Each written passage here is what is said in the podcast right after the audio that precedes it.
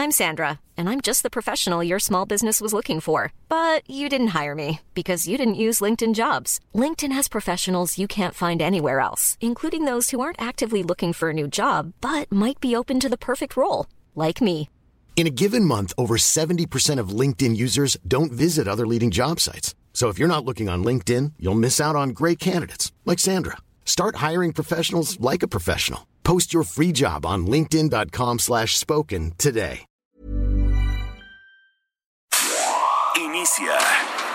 Las noticias de la tarde con Jesús Martín Mendoza en Heraldo Radio.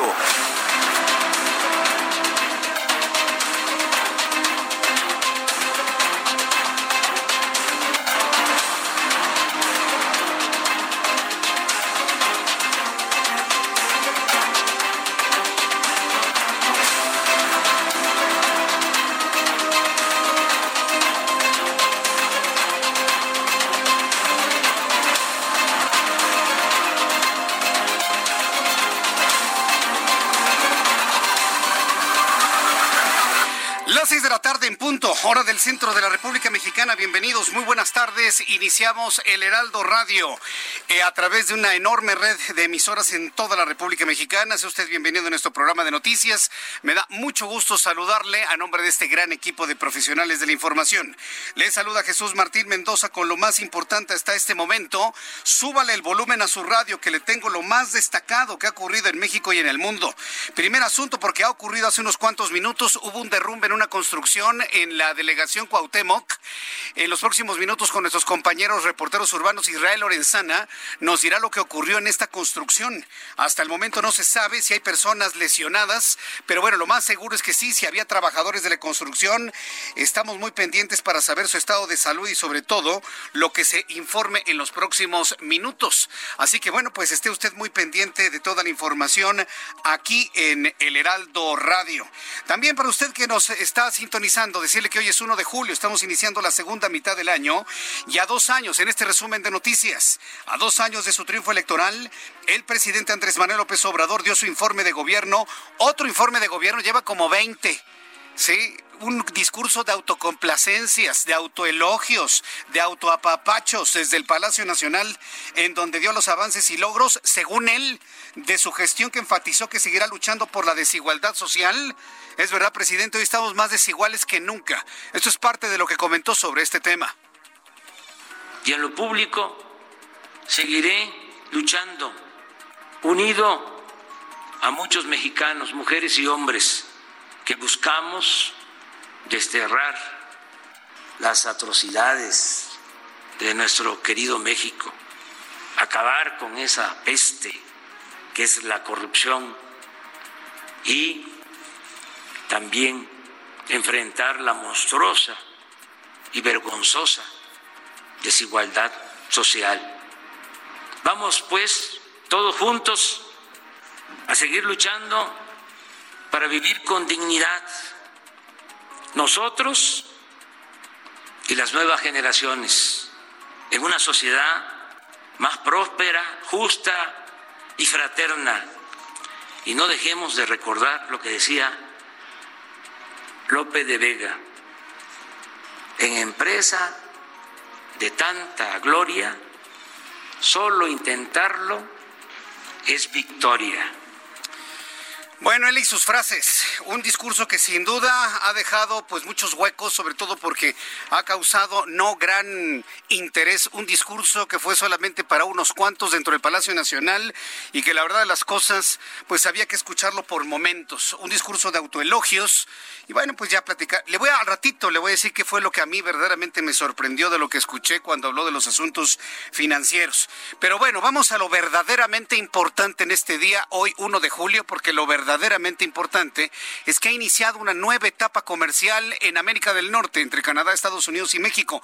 Eso es verdaderamente lo importante. Tras varios meses de negociación para modernizar el acuerdo comercial entre los tres países, hoy 1 de julio entró en vigor el nuevo TEMEC, el cual sustituye al Telecan firmado hace 26 años y que rigió la relación comercial entre los tres países que integran América del Norte, considerada una de las regiones más competitivas del mundo. Por cierto, esta mañana, y tal como se lo informé al terminar nuestro programa del día de ayer, en su visita a los Estados Unidos, el presidente Andrés Manuel López Obrador sostendrá dos encuentros con el presidente Donald Trump, así lo informó el secretario de Relaciones Exteriores, Marcelo Ebrard. Ayer lo tuiteó, hoy lo confirmó en la mañanera y de esta manera lo confirmó. El día de ayer ya nos confirmaron y recibimos la invitación para una visita oficial de trabajo a los Estados Unidos a celebrarse el día 8 y el día 9 de julio. El programa y sus detalles, desde luego, los daremos a conocer en cuanto los tengamos ya terminados, pero la esencia de esta visita responde a lo que hoy estamos presenciando, que es la entrada en vigor de este tratado. Hay, hay desde luego muchos temas, con Estados Unidos siempre los habrá, y también con Canadá. Siempre habrá muchos temas, dice el secretario de Relaciones Exteriores, Marcelo Ebrard, quien se presentó hoy en la conferencia de campaña de esta mañana del candidato López Obrador o del presidente Andrés Manuel López Obrador. Por cierto, en el ejercicio, quiero compartirle un ejercicio que hemos empezado desde hoy temprano. Yo le invito para que entre a mi cuenta de Twitter, arroba Jesús Martín MX, arroba Jesús Martín MX, y vaya manera de ejercicio le estoy preguntando con toda su franqueza. Le pido por favor que sea franco, ¿eh? con usted mismo que sea usted honesto con usted mismo al participar en este sondeo. Si hoy, si hoy volviésemos a tener elecciones presidenciales con los mismos candidatos de hace dos años, ¿por quién votaría usted? ¿Por Andrés Manuel López Obrador? ¿Por José Antonio Mid? ¿Por Ricardo Anaya? Mire, no puse a los demás, porque realmente no, no representarían un porcentaje. Como cuarta opción, que es la que me da Twitter como máxima, abstendría mi voto.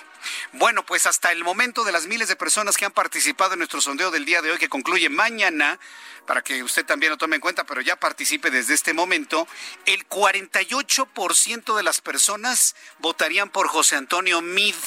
Que conste que le estoy preguntando por personas, no por partidos. Estoy preguntando por personas.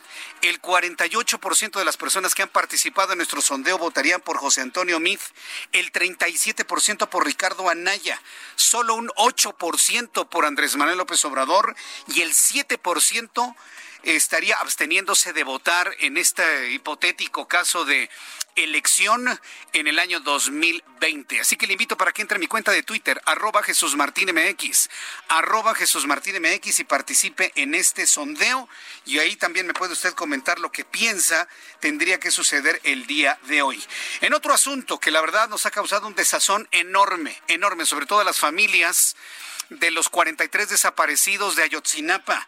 Esta mañana Andrés Manuel López Obrador, presidente de México, sin mencionar nombres, comentó que un juez había liberado a una persona involucrada en el caso Ayotzinapa y que la fiscalía estaba en la labor de evitar su salida. Horas más tarde se informó que se trata de la libertad del Mochomo, el hombre líder de Guerreros Unidos que acababa de ser detenido y que había sido señalado como pieza fundamental para conocer qué había pasado con los de Ayotzinapa, lo dejaron en libertad.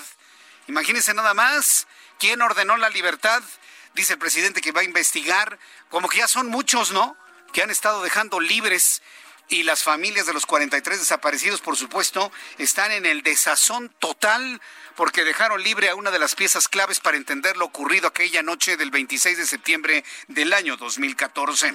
También informo que 11 alcaldías de la capital de la República y 11 municipios del Estado de México, mucha atención amigos mexiquenses, tendrán reducción considerable en el servicio de agua potable debido a que se van a realizar trabajos de rehabilitación en el sistema Cutzamala, así lo anuncia la Comisión Nacional de Aguas. Recuerde que tanto el Estado de México como Ciudad de México tenemos nuestro propio organismo de aguas. Y para la capital de la República, siete de cada diez litros provienen de pozos en la Ciudad de México, tres más vienen del sistema Cutzamala. Es decir, se va a reducir entre un 30 y 35% el flujo de agua a la Ciudad de México de esta instancia federal que es la Comisión Nacional del Agua y el sistema Cutzamala. La suspensión será para el próximo sábado, 4 de julio.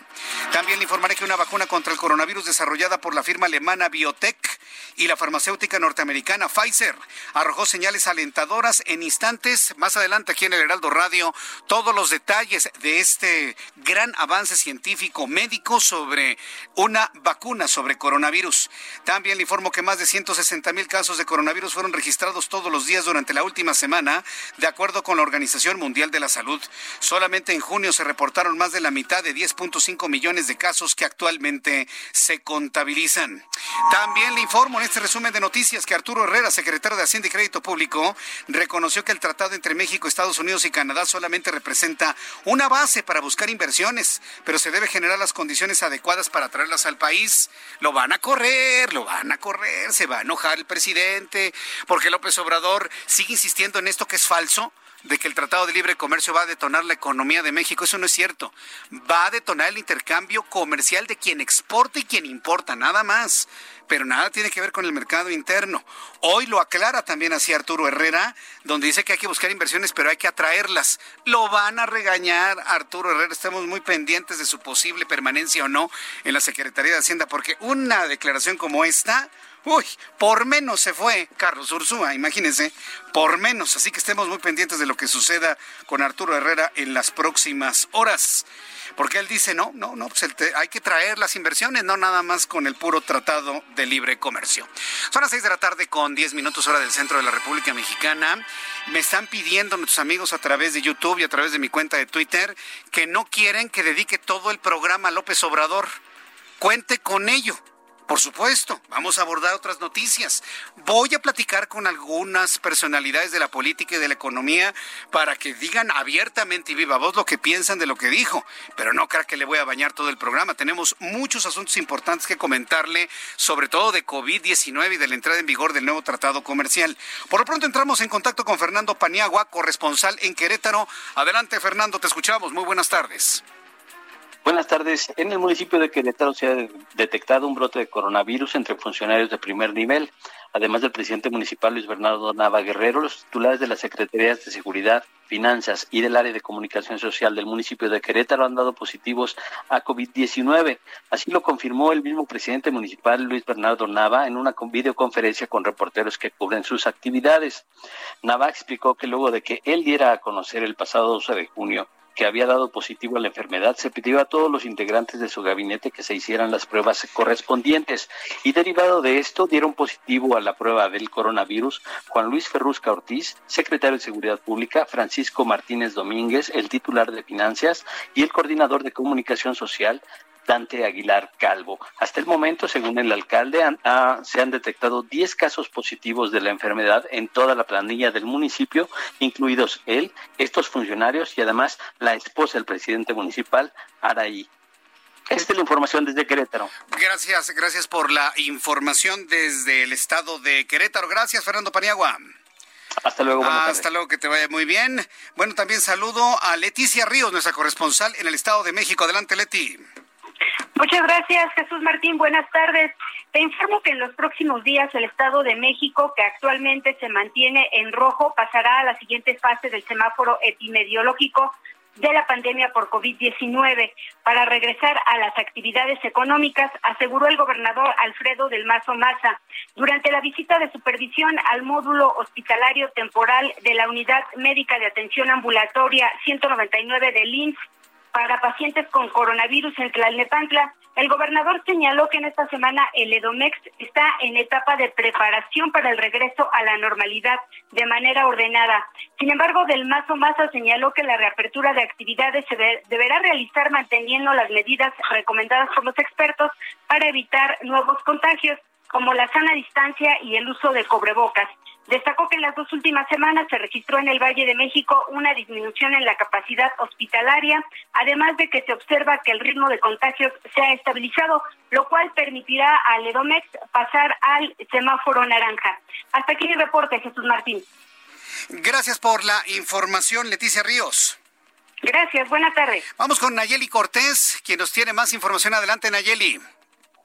Buenas tardes, Jesús Martín. Pues el Tribunal Electoral del Poder Judicial de la Federación acaba de determinar que nuevamente Morena incurrió en incumplimiento de su sentencia que le ordena renovar la dirigencia del partido. En esta ocasión, el señalado es Alfonso Ramírez Cuellar, quien eh, fue electo para que en cuatro meses pues hiciera este proceso de renovación. El tribunal en una sesión privada también determinó que Morena debe elegir a su dirigente por encuesta abierta y no por una encuesta entre militantes como era la pretensión de la dirigencia encabezada por Ramírez Cuellar, quien hace algunos días en sesión del Comité Ejecutivo Nacional, pues propuso una convocatoria en la que restringía eh, la aplicación de esta encuesta solo a militantes de Morena.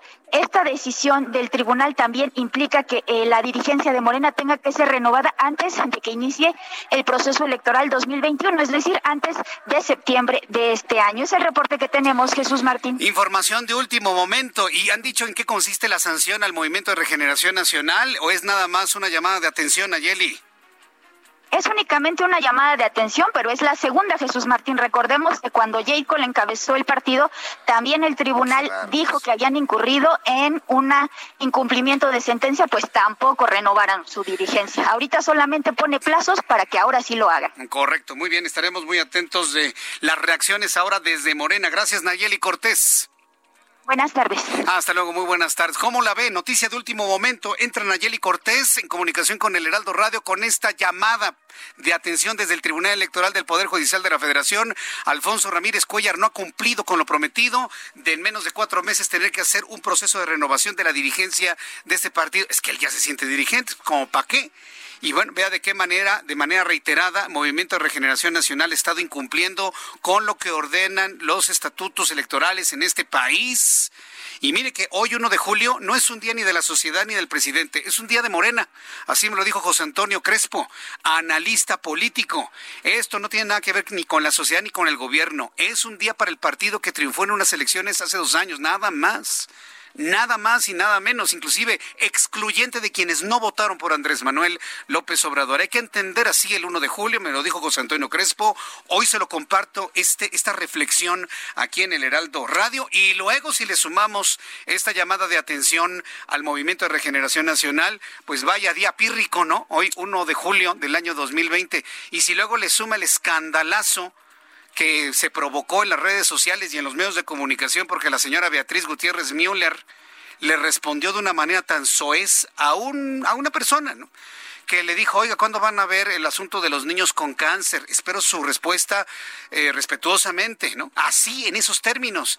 Y la señora Beatriz, evidentemente furibunda, harta, fastidiada, le responde, yo no soy médico, supongo que usted sí lo es, anda, vaya y ayúdelos. Esa fue la respuesta de la señora Beatriz Gutiérrez Müller, que tiene a todo el mundo bloqueado, ¿no? A mí, yo para mí es un honor que me haya bloqueado, ¿eh? Porque significa que entonces sí puede lo que yo le escribo y todo lo que le envío, ¿no? Y que me lee, por supuesto. Bueno, pues así, así peleada contra el mundo, la esposa del presidente. Mal, ¿eh? Muy mal timing, que mal lo hizo, sobre todo en este día donde su esposo, pues quiere convertir el 1 de julio como un día, un día histórico. ¿Sabe cuál es el día histórico? Mañana mañana 2 de julio. Mañana 2 de julio se cumplen 20 años del triunfo de Vicente Fox sobre el PRI en el año 2000. Mañana sí es un día histórico porque es la primera vez que un partido político le ganó al hegemónico PRI y con lo que sucedió un día como mañana, hace 20 años, se abrió la posibilidad de una alternancia, razón por la cual hoy López Obrador es presidente. Entonces, si vamos a hablar de días históricos, no es el 1 de julio, es el día 2 de julio. 2 de julio del año 2000 hubo una revolución en México sin armas, con la, el única arma de la boleta electoral. Y fue cuando triunfó Vicente Fox.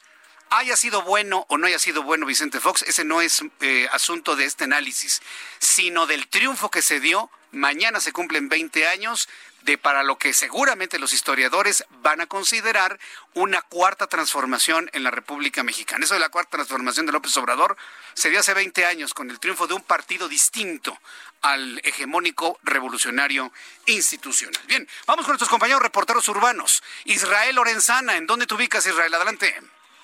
Jesús Martín, gracias. Pues fíjate que tenemos una importante movilización de servicios de emergencia exactamente aquí en Río Neva de la colonia Juárez, en la alcaldía Cuauhtémoc Jesús Martín. Estaban trabajando algunas personas y bueno, pues se vino abajo una barda, es una obra en construcción, se tiene el reporte de algunas personas lesionadas, ha llegado el personal de bomberos, gente del Escuadrón de Rescate y Urgencias Médicas han ingresado a este predio marcado con el número 38 y bueno, pues estamos en espera de ver pues cuántas personas resultan lesionadas. Para poner en contexto a nuestros amigos, eso está muy cerca del paso de la Reforma, entre la Glorieta de la Palma y la Avenida de los Insurgentes. Trabajando los servicios de emergencia, Martín, en materia vehicular, aunque es circulación local, hay que por supuesto permitir el paso de los servicios de emergencia a través de los carriles laterales del Paseo de la Reforma. Jesús Martín, la información que te tengo. Muchas gracias por la información, Israel Lorenzana.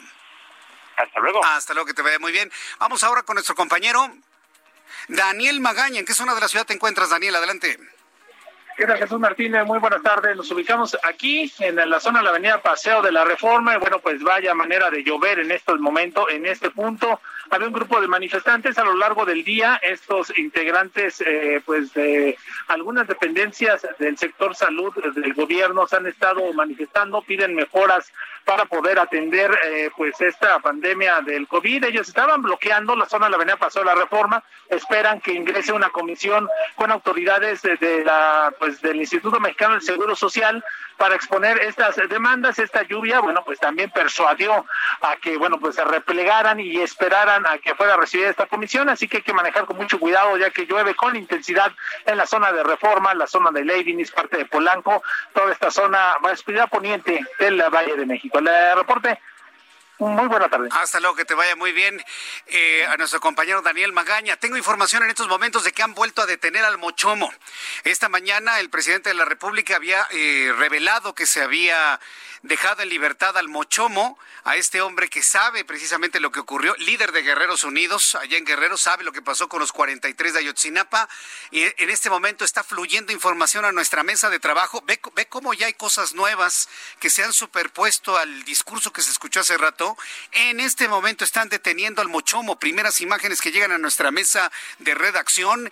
En unos instantes le voy a tener más detalles de en qué condiciones se dio nuevamente la detención de este hombre que insistimos, es pieza clave, es pieza clave para conocer qué fue lo que ocurrió aquel 26 de septiembre del año 2014, 2014, cómo ha pasado el tiempo, verdaderamente sorprendente. Bueno, mientras tengo más información sobre esta información de último momento, ¿qué sucedía un día como hoy, 1 de julio, en México, el mundo de la historia? Abraham Arreola.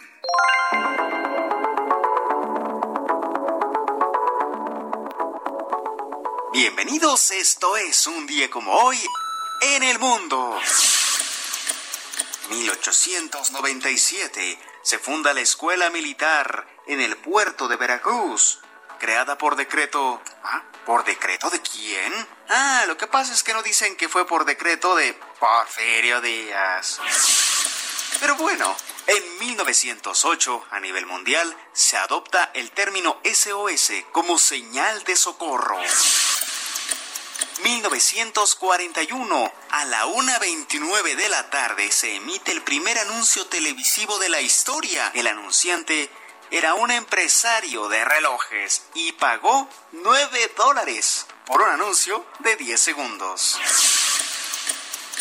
En México es una fecha importante en temas electorales. Por ejemplo, en 2012, Enrique Peña Nieto fue elegido presidente de México y en 2018 fue Andrés Manuel López Obrador quien fue elegido presidente de nuestro país. Además, hoy es el Día Internacional del Reggae. Y también en nuestro país es el Día del Ingeniero. Esto fue un día como hoy en el mundo. Muchas felicidades a todos los ingenieros, a todos los ingenieros de nuestro país. Desde aquí les envío un caluroso saludo para el ingeniero Ángel Mieres, mi querido ingeniero Ángel Mieres. Felicidades por ser Día del Ingeniero. También quiero enviarle un caluroso saludo a todos los ingenieros de audio, de televisión, de audio del Heraldo Media Group, a todo nuestro equipo de ingenieros, a un gran amigo, a un gran eh, maestro de, de muchas cosas de la vida y de la radio, al ingeniero Juan Carlos de la C, mi querido cofrade. Desde aquí te envío un fuerte abrazo el ingeniero Juan Carlos de la C es un hombre que sabe muchísimo de audio, muchísimo de radio, a quien le he aprendido muchas cosas durante muchos años, ingeniero del Instituto Politécnico Nacional, desde aquí mi querido ingeniero Juan Carlos de la C. Te envío un fuerte abrazo, mi querido Cofrade. Desde aquí, siempre con, mucho cariño, recordándote, mencionándote y bueno, pues por supuesto, que tengas un gran día del ingeniero. Son eh, las seis de la tarde con 24 minutos. Antes de ir a los mensajes, bueno, pues tenemos información de último momento, este derrumbe que tuvimos en la colonia Juárez. Ya en unos instantes nuestro compañero Israel Lorenzana nos va a tener más detalles. La vuelta de aprehensión, o bueno, volvieron a aprender, quiero decir, al Mochomo Claro, el presidente de la República no se iba a dar el lujo de teniendo en las manos a un personaje clave para entender lo ocurrido el 26 de septiembre del 2014, dejarlo en libertad. ¿Qué es lo que está se, se da cuenta o no se da cuenta de las cosas? Y bueno, pues le invito para que participe en nuestro sondeo del día de hoy, en este día 1 de julio, donde hace dos años, Andrés Manuel López Obrador, bueno, el Movimiento de Regeneración Nacional ganó la, la presidencial, la elección presidencial, luego de todo lo que hemos vivido durante este tiempo, dígame usted con toda franqueza, si hoy volviésemos a hacer las elecciones presidenciales con los mismos candidatos, ¿por quién votaría? No hace dos años, sino el día de hoy, ¿por quién votaría? ¿Por López Obrador, por José Antonio Mid, por Ricardo Anaya o se abstendría? Hasta el momento, el 48% votaría por José Antonio Mid, 37% por Ricardo Anaya, 8% por Andrés Manuel López Obrador. Le invito para que participe, arroba Jesús Martín MX, arroba Jesús Martín MX en Twitter y en YouTube, Jesús Martín MX. Escuchas a... Jesús Martín Mendoza con las noticias de la tarde por Heraldo Radio, una estación de Heraldo Media Group. Escucha las noticias de la tarde con Jesús Martín Mendoza. Regresamos. Muchísimas gracias, gracias. Estamos aquí para platicarles, Adri Rivera Melo y Mónica Reyes, de un cubrebocas. Ay, bueno, KN100, que además de cubrirnos y todo lo que nos va a platicar Adri, es elegante, podemos parecer de la realeza. Así, es, sí me animo a usarlo todos los días. Bueno, lo hago, ¿verdad? Vernos bien y estar protegidos. Ah, ya está durmiendo. eso es lo más importante Adelante, de todo. Claro, que sí. Es un gusto, queridos amigos, presentar la joya de la pandemia. Es el cubrebocas KN100. Es un sofisticado cubrebocas cubrebocas que acaba de llegar a México. Así es que, bueno, pues eh, se los presento y les hablo de los motivos para utilizarlo. Es fabricado con neopreno extreme, que es la más alta calidad y tecnología posible en una tela. Esto nos garantiza el 100% de protección. Posee una válvula Newman, que es la más completa y sofisticada, que filtra el 100% del aire. Tiene durabilidad de por vida y una garantía de seis meses. ¿Qué mm, quiere decir? Que si, si tu cubrebocas se te daña, te mandamos otro sin ningún costo tiene un diseño ergonométrico creado por especialistas británicos. Esto sella completamente cualquier tipo de rostro, recicla y renueva la totalidad del aire. Exclusividad solo la encuentras pues llamando, obviamente. ¿A dónde? Al 800 230 mil. 800 230 mil. La inversión del KN100 es un ahorro, Moni, porque no vas a gastar dinero en otro cubrebocas. te va a durar mucho. Elegancia, como tú dices, sofisticación, estampada por los más prestigiados ah. diseñadores del mundo de la son moda. Fashion, como Adri y yo. Pues claro, claro. Muy bien. Y el KN100 está en una super promoción de lanzamiento porque en la compra de dos cubrebocas el tercero es completamente gratis. muy bien. Es una promoción de tiempo limitado, es importante. mucha atención. Pero bueno, además de esta promoción, usted tiene la oportunidad de donar a todos aquellos con los que convive día a día, eh, recibiendo mil pesos en productos seleccionados de la línea hospitalar. Pueden recibirlos en su casa, enviárselos directamente con una tarjetita a su nombre y un mensaje de solidaridad, Moni. Así es que estás eh, ayudando, estás donando. Tú donas tú, Y bueno, estás invirtiendo en este cubrebocas que se llama el KN100. Perfecto. La moda en un cubrebocas. KN100. Es correcto. Gracias. 800 230 mil. Gracias. Regresamos.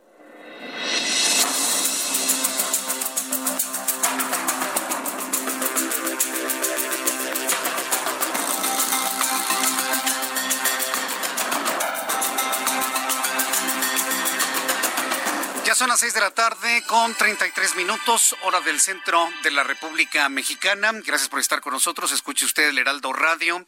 Yo soy Jesús Martín Mendoza y le saludo en toda la República Mexicana a través de esta enorme red de emisoras del Heraldo Media Group.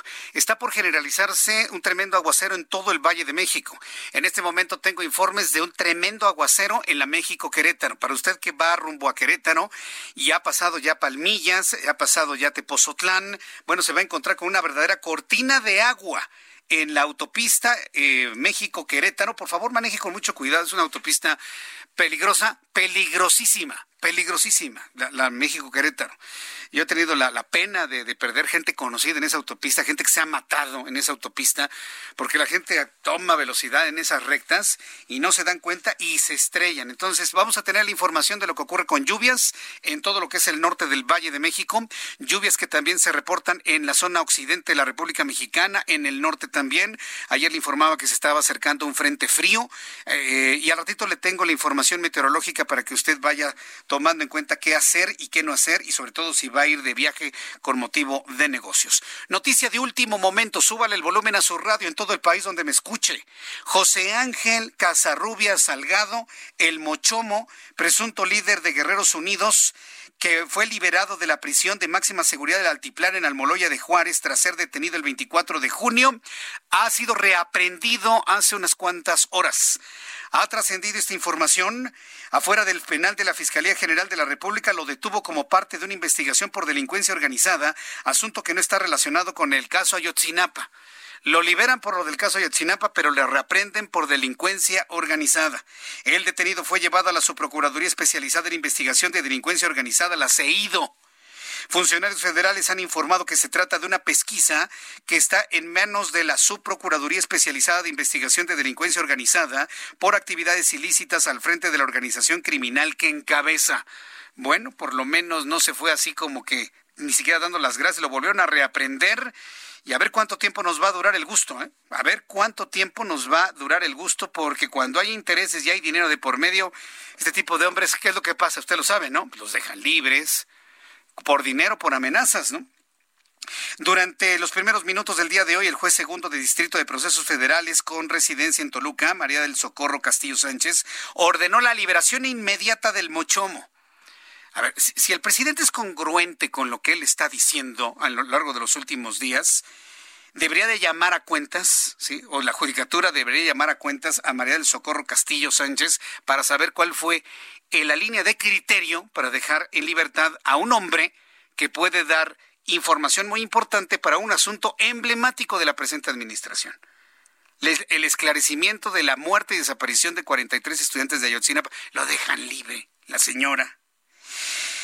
Eh, debido a según ella, que no existían elementos para mantenerlo detenido por otra acusación por delincuencia organizada. Entonces sale del penal y lo reaprende la Fiscalía General de la República para no dejarlo ir y a ver cuánto tiempo lo van a mantener ahí, ya saben, ¿no? Que mientras la gente se adhiera a los asuntos de los derechos humanos, olvídese, ¿eh?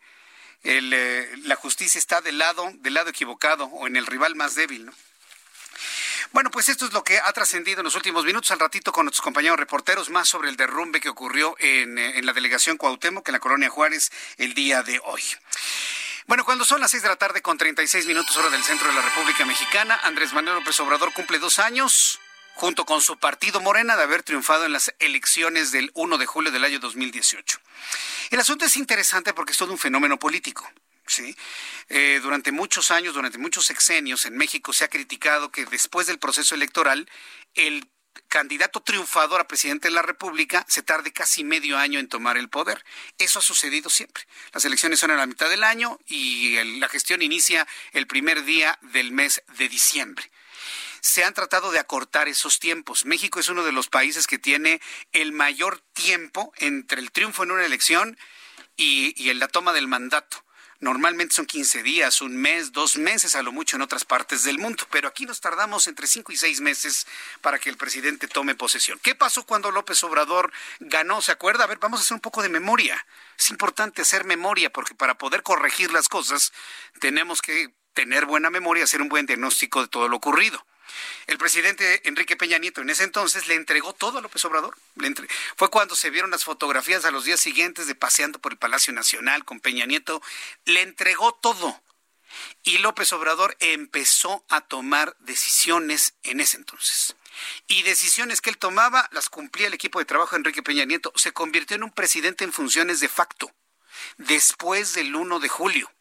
Lo recuerda, yo lo recuerdo claramente, ya le, ya le compartía las noticias siempre a esta hora de la tarde, siempre lo he hecho y lo recordábamos, hicimos un recuento de todos esos meses donde López Obrador se convirtió en el personaje de la noticia todos los días, con decisiones, opciones. Una de sus primeras decisiones fue anunciar la cancelación del aeropuerto, ¿se acuerda? Bueno, pues todo eso empezó a ser durante ese periodo. Por, por eso, por eso hay por eso hay esa percepción de que López Obrador está cumpliendo dos años de gobierno, pero no, no, están cumpliéndose dos años de que triunfó. Y ya luego que lo que vino después fue una situación de facto en el que, bueno, pues él ya se sentía muy señor y tomaba decisiones, hacía y deshacía. En la línea telefónica, Claudia Ruiz Macías, senadora del Partido Revolucionario Institucional y ex lideresa nacional de ese partido, ex secretaria de Relaciones Exteriores. Claudia Ruiz Macías, qué gusto saludarla. Bienvenida al Heraldo Radio. Muy buenas tardes. Hola, muy buenas tardes. Qué gusto saludarte, Jesús. Gracias, eh, Claudia Ruiz Macías, senadora de la República. Una primera impresión de, de este día, en donde se cumplen dos años del triunfo de López Obrador y que aprovechó para dar un discurso, pues yo lo vi muy complaciente. ¿Cómo lo vieron ustedes en el PRI y usted, senadora?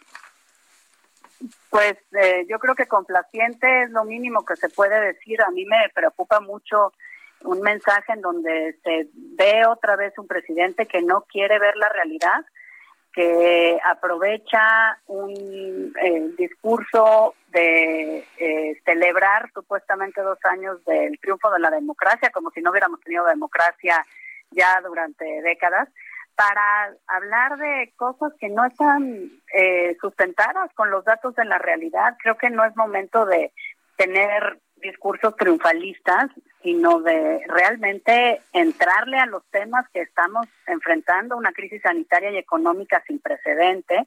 Y no es un, un tema de que como oposición no queramos ver logros en esta administración, es que estamos viendo los propios datos de las instituciones nacionales y las internacionales que advierten que México eh, pues está en medio de una grave crisis económica. El presidente habló de que ya estamos en reactivación y recuperación económica, habló de que se van a crear empleos tan pronto como este mes, cuando en la realidad estamos viendo una pérdida sin precedente de empleos, una perspectiva de, de crecimiento económico de 10%, eh, estamos viendo un aumento de la violencia generalizada que no alcanza la infraestructura de, de salud para atender la presión de la pandemia.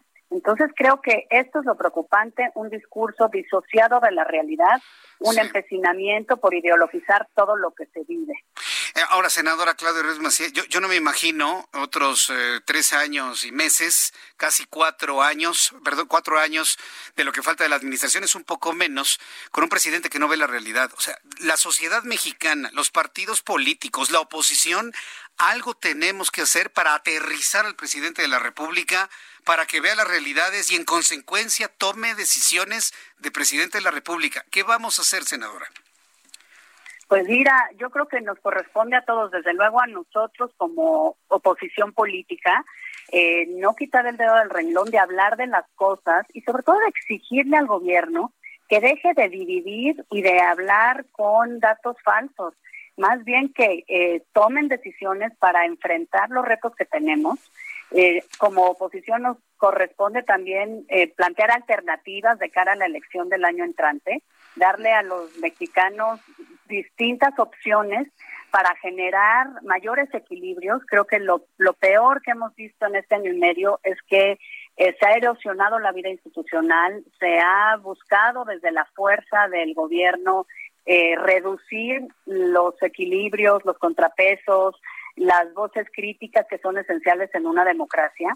Y en el 21 pues tenemos esta oportunidad nosotros de presentar alternativas y buscar la confianza de la gente, que estoy segura que los mexicanos queremos que haya contrapesos y que haya equilibrio y que el gobierno tome decisiones para enfrentar los problemas que tenemos y no que siga dividiendo a los mexicanos y eh, generando un país que eh, dividido no va a poder enfrentar los retos que tenemos, que son muchos por la pandemia, pero muchos también por malas decisiones del propio gobierno. Pues senadora Claudia Ruiz Macié, yo agradezco mucho esta reflexión, este análisis muy crítico, potente, que espero pues esta visión sea tomada en cuenta, sobre todo de los cercanos al presidente de la República, para que de alguna u otra forma lo hagan ver la realidad que tenemos y aterrizarlo un poco más. Yo le agradezco mucho, senadora Ruiz Macié, el que me haya tomado la llamada telefónica el día de hoy.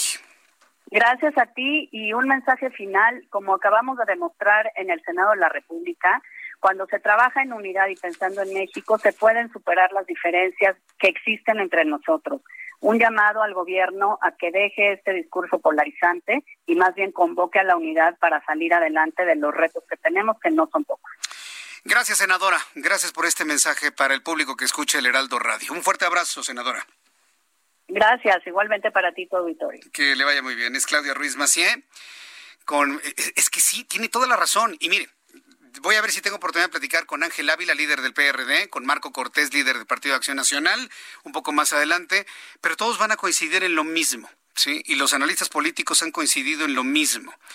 Está totalmente disociado de la realidad y mire, eso lejos de enojarnos a usted y a mí, a la gran mayoría que no votamos por él, ¿sí? Porque votaron 30 millones de mexicanos, pero el padrón electoral es de casi 90, ¿sí? Entonces, ojo con eso hay 60 millones de mexicanos en posibilidad de votar que no votaron o votaron por otros candidatos y es la gran mayoría. Que, casi que no le doren la píldora con que la, la mayoría de los mexicanos, eso no es cierto. La mayoría de los mexicanos o no fueron a votar, ¿sí? o votamos por otra opción. Lejos de enojarnos una posición así del presidente, a mí en lo personal me preocupa y me preocupa profundamente.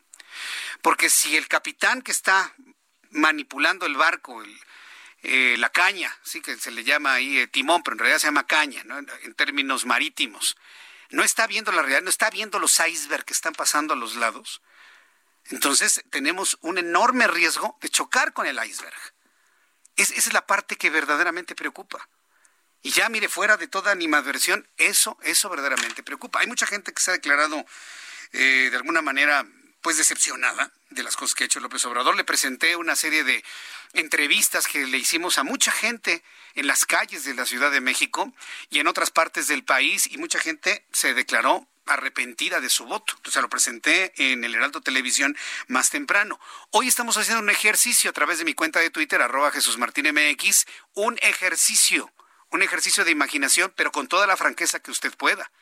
Le estoy preguntando si hoy, 1 de julio del 2020, no viajar al pasado, sino hoy, al día de hoy, como está México hoy, con las decisiones tomadas, con todo lo que hemos visto, si se volviesen a hacer elecciones para elegir presidente de la República y tuviésemos a los mismos candidatos, ¿por quién votaría?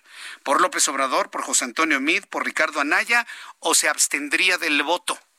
Hasta este momento de las personas que han participado en nuestro sondeo, el 48% votarían por José Antonio Mid. No le estoy hablando de partido, le estoy hablando de personas. Ojo con esto, ¿eh? Sí, porque hay quien me dice, no, es que el PRI. No, no, no, olvídese de los partidos. Estoy hablando de personas. Porque eso va a ser lo que se visualizará para la elección del 24. Se va a votar por una persona más que por una plataforma política. ¿eh?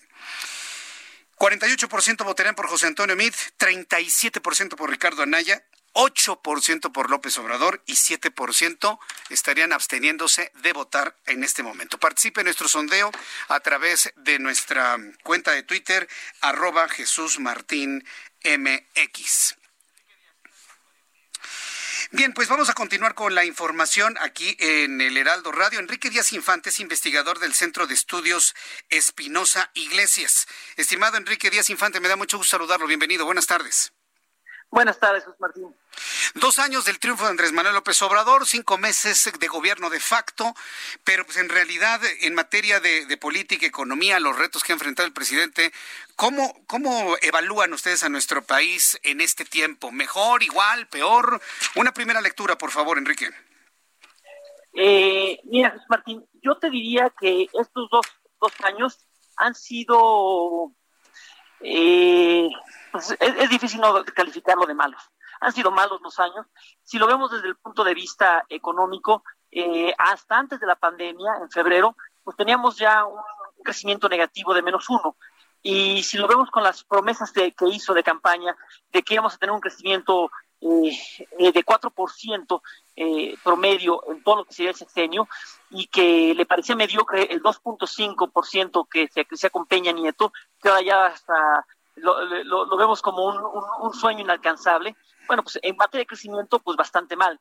Eh, en materia de pobreza, pues vemos que ahorita con esto de la pandemia, sí, en el Centro de Estudios Espinosa Iglesias calculamos que van a haber 21 millones más de pobres, eh, pobreza de ingresos.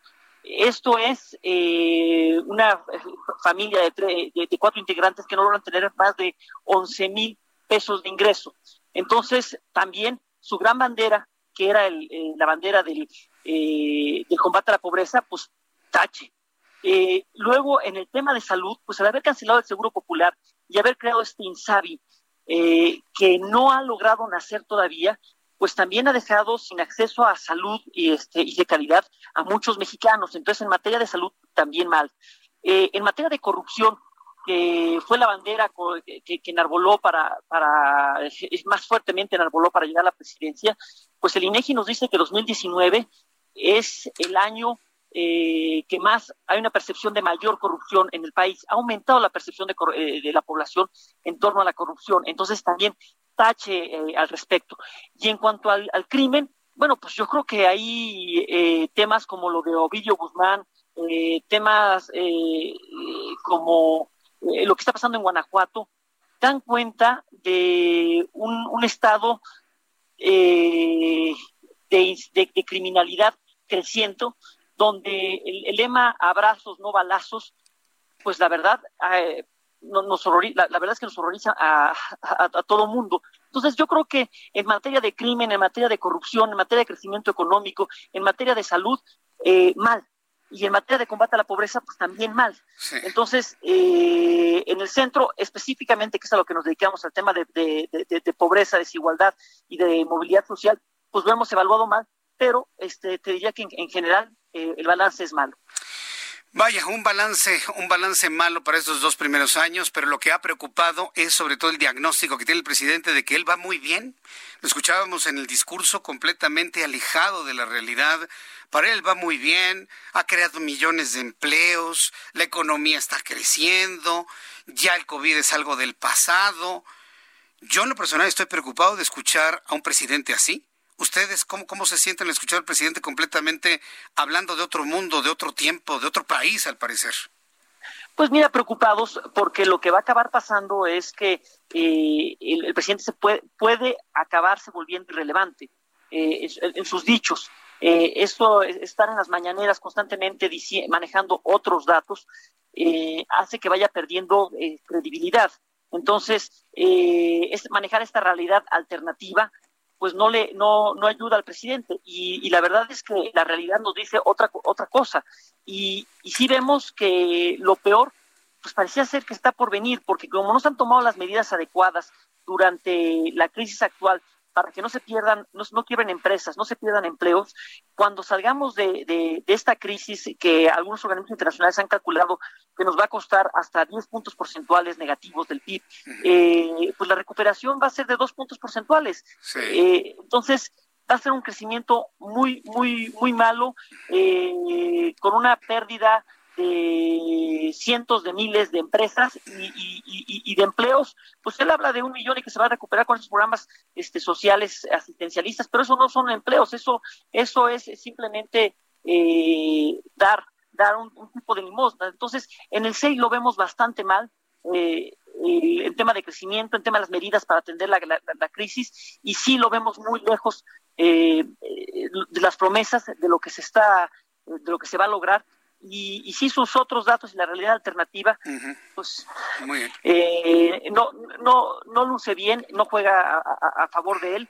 Y pues 2021 es una, una aduana donde eh, la ciudadanía le puede pasar una, una, una fuerte factura. Él ha apostado mucho a los programas asistencialistas electoreros para tener una base clientelar que, que evite la, la, la, caída, pero aún así este, suben los muertos, eh, sube el, desempleo y la factura se va a acabar cobrando. Bien, pues Enrique Díaz Infante, qué interesante análisis desde el Centro de Estudios Espinosa Iglesias. Vamos a seguir con esta línea de comunicación y, lo invito para que participe en otro análisis en una oportunidad futura. Muchas gracias, Enrique Díaz Infante. El, el agradecido soy yo, Martín. Hasta luego. Gracias, fuerte abrazo. Es eh, Enrique Díaz Infante, investigador del Centro de Estudios Espinosa Iglesia. No, no, no, pero qué análisis. Mire, cuando termine nuestro programa de noticias a, las 8 de la noche y ya cargue la, repetición de nuestro programa en YouTube, eh, vea la hora, las 6 de la tarde con 53 minutos en este momento, para que vuelva a escuchar este análisis. Yo nunca en todo este tiempo había escuchado una, una reflexión tan poderosa hacia López Obrador. ¿Sabe cuál es? Lo que dijo hace unos instantes Enrique Díaz Infante. Cuando le pregunto, bueno, estamos preocupados porque vemos a un presidente completamente disociado de la realidad. La respuesta fue, estamos preocupados porque el presidente de la República, bajo este esquema, será irrelevante con el tiempo. No, no, no, no. Bueno, eso lo acaba de destrozar. Es lo más duro que he escuchado contra un presidente de la República que se convierta en algo o alguien irrelevante. ¿Por qué? Porque pierde credibilidad. Y yo creo que un estudio, una opinión del Centro de Estudios Espinosa Iglesias en este sentido debe ser muy bien atendido por los cercanos de Andrés Manuel López Obrador. Aterrícenlo, aterrícenlo. Pero además los diagnósticos que le dan están completamente erróneos. Dijo que las remesas han crecido en un 18%. Prueba de que el asunto, económico va en recuperación. Qué bárbaro. ¿Quién le dijo eso al presidente de la República? Cuando las remesas crecen es porque hay menos trabajo en México y se envía más dinero de Estados Unidos a nuestro país. Después de los anuncios seguimos con este análisis. Le invito para que me escriba arroba Jesús Martín MX y regreso con la actualización de los números de COVID. Escuchas a Jesús Martín Mendoza con las noticias de la tarde por Heraldo Radio, una estación de Heraldo Media Group. Escucha las noticias de la tarde con Jesús Martín Mendoza. Regresamos.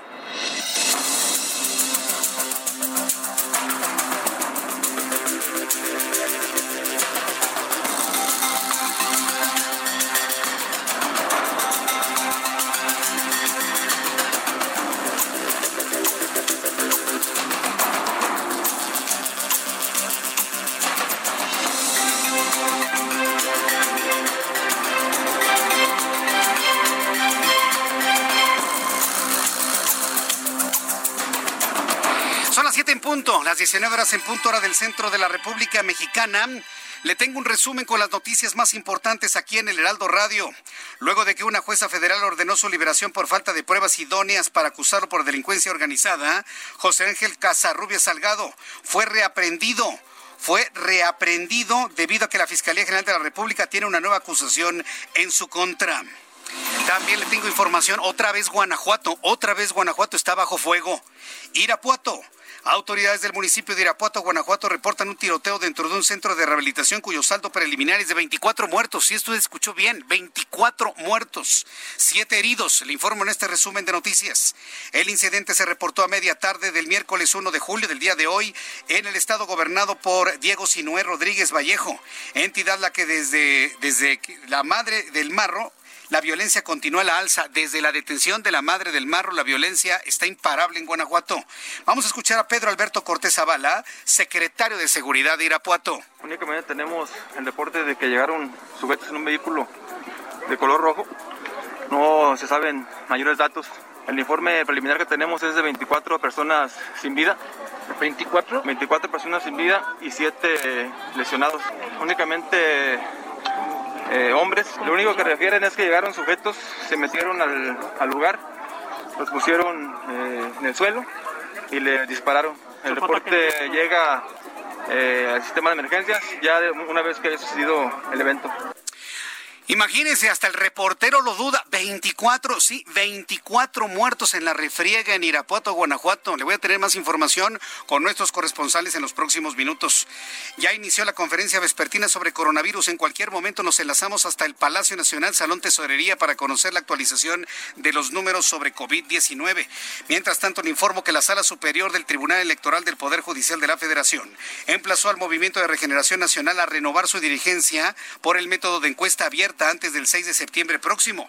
Esto, evidentemente, lo está ordenando el Tribunal Electoral al considerar que se ha dado incumplimiento a la sentencia para renovar sus órganos de dirección.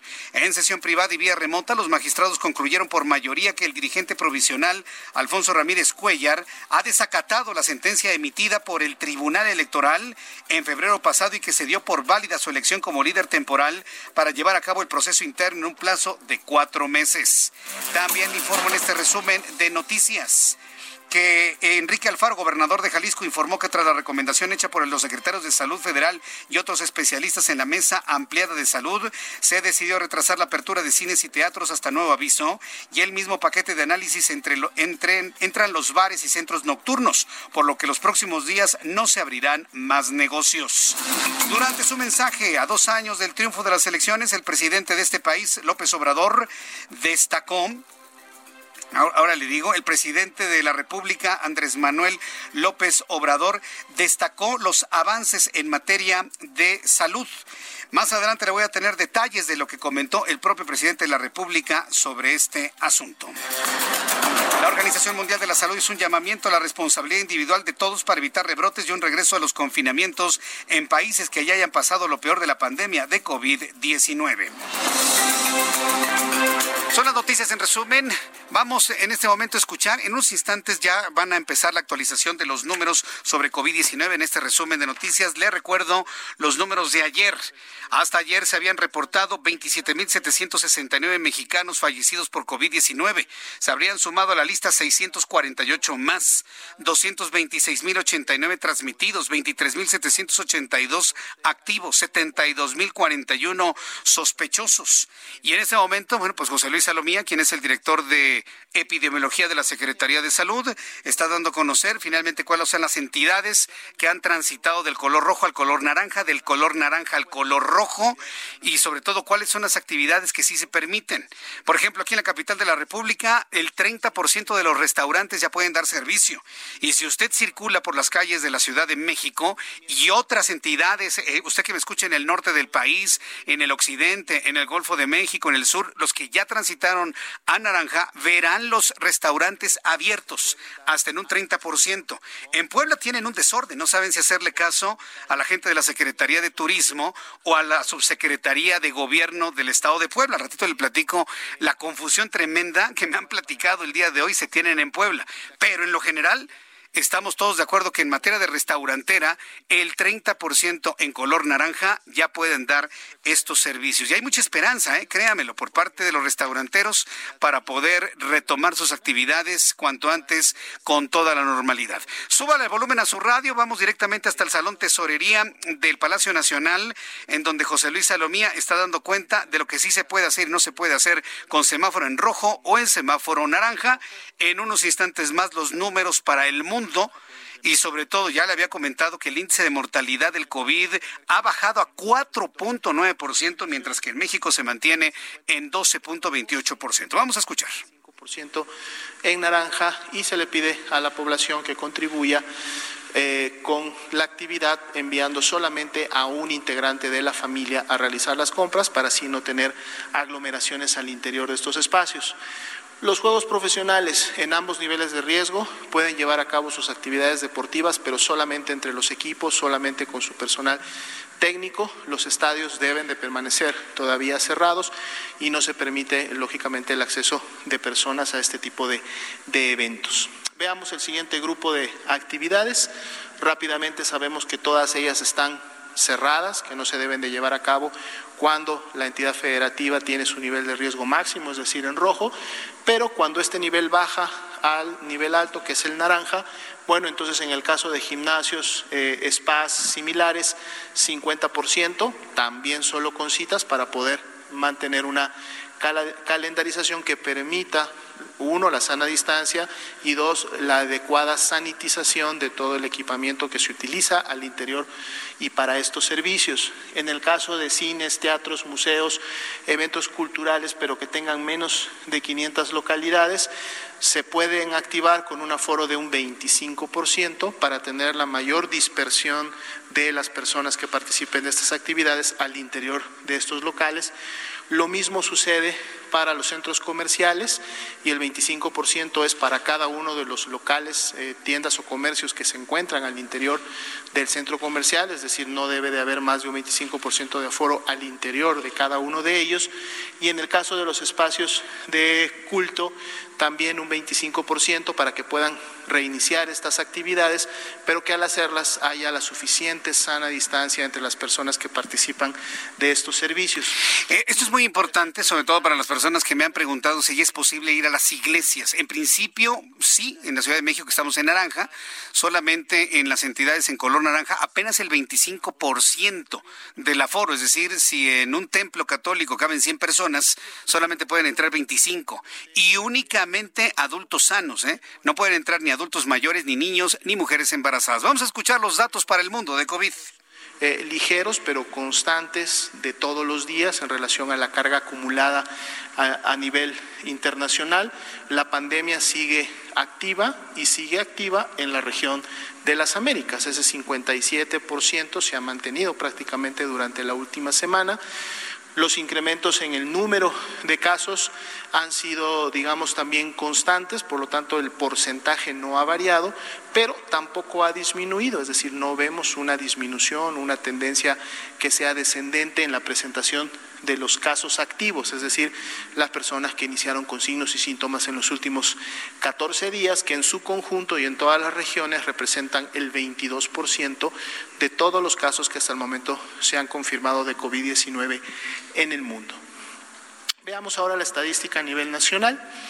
El día de hoy tenemos 595.917 personas que han ingresado a protocolo de estudio, dado que el protocolo de estudio incluye la toma de una muestra para un diagnóstico por laboratorio. 289.142 salieron negativas, dieron negativas al virus SARS-CoV-2, por lo tanto son, se descartan como casos de COVID 19, sin embargo, 231.770 son las que se confirman como casos de COVID-19 porque dieron positivas a esta prueba.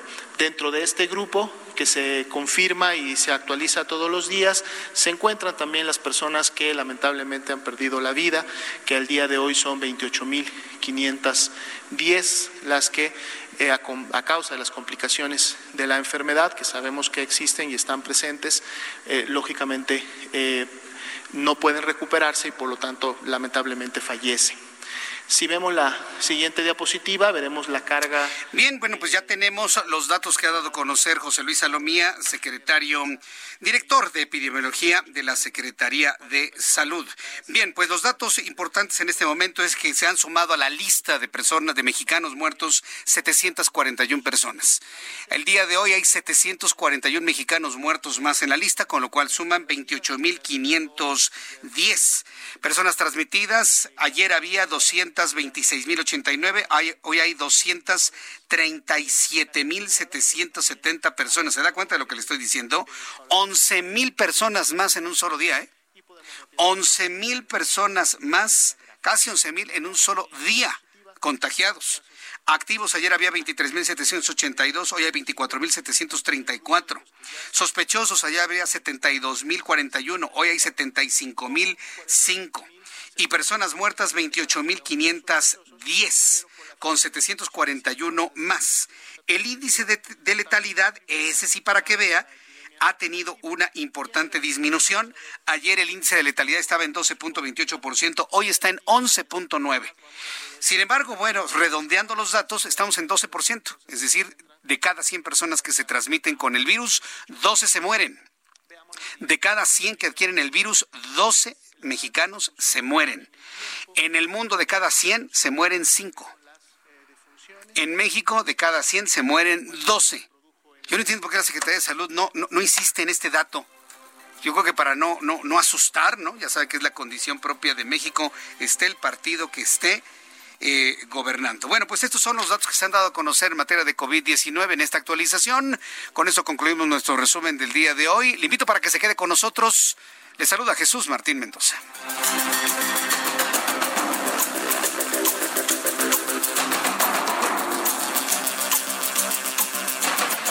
7 con 12, las 19 horas con 12 minutos, hora del centro de la República Mexicana. Escuche usted el Heraldo Radio. Yo soy Jesús Martín Mendoza y le saludo como siempre a esta hora de la tarde. Vamos con Daniel Magaña. ¿Qué información nos tienes, Daniel? Adelante. Jesús Martín. Bueno, pues se han generado algunos encharcamientos en el bajo puente del circuito interior y la zona de reforma para las personas que se trasladan más adelante ya hacia la zona de la avenida Patriotismo, hacia la zona de Revolución, encontrará bueno, pues ligera carga vehicular para cruzar la avenida Benjamín Franklin, pero a partir de aquí se el avance ya sobre la zona de la avenida Revolución es buena para trasladarse hacia la zona de la avenida San Antonio, de esta manera, bueno, también poder incorporarse hacia el anillo periférico. El reporte de Jesús Martín, muy buena tarde. Gracias por la información, Daniel Magaña. Hasta luego. Vamos con mi compañero Israel Lorenzana. ¿Dónde te ubicas, Israel? Adelante. Gracias, Jesús Martín. Estamos ubicados aquí en la zona del circuito interior al cruce con la avenida de los insurgentes. Pavimento mojado, algunos encharcamientos, hay que manejar con mucho cuidado para quien viene de la zona de reforma y con dirección hacia la raza, indios verdes, asentamientos principalmente en carriles centrales, una larga fila de vehículos a partir de Montevideo y con dirección hacia la México Pachuca.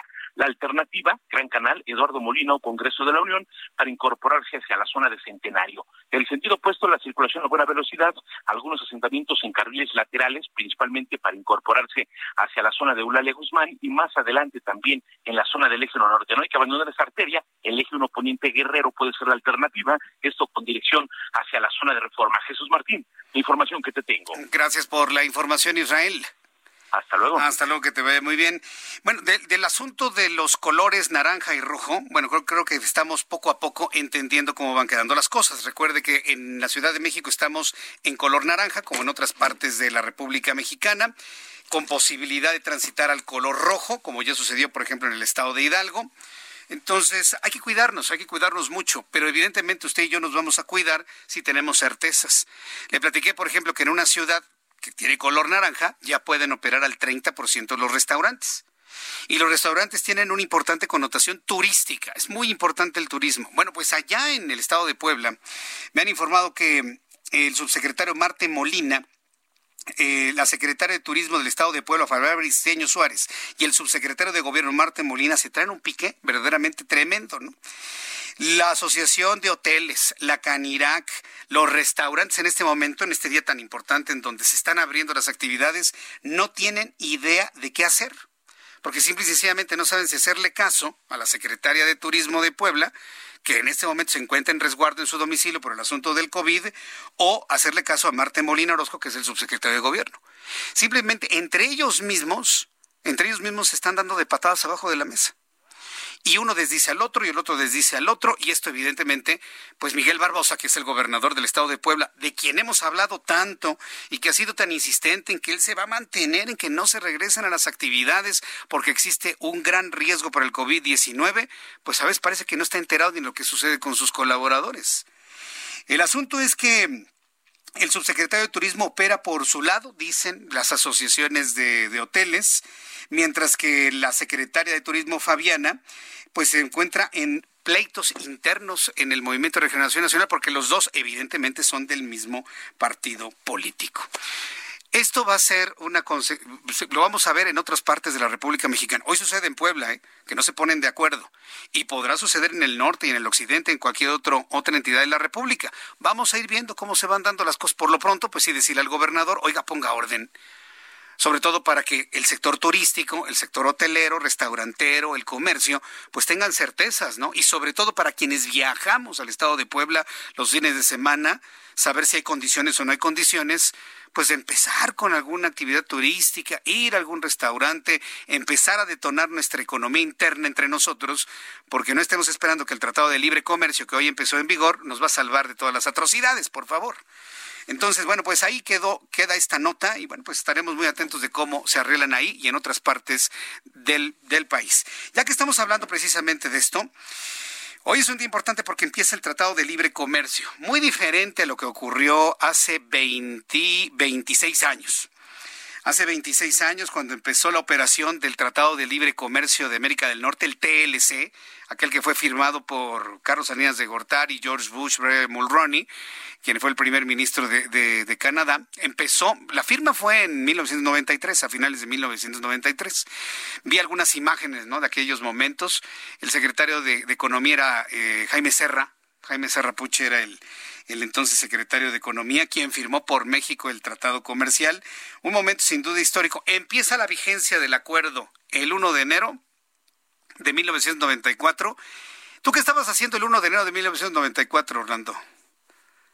Ese, ese día fue domingo, debo decirle, ese día fue domingo.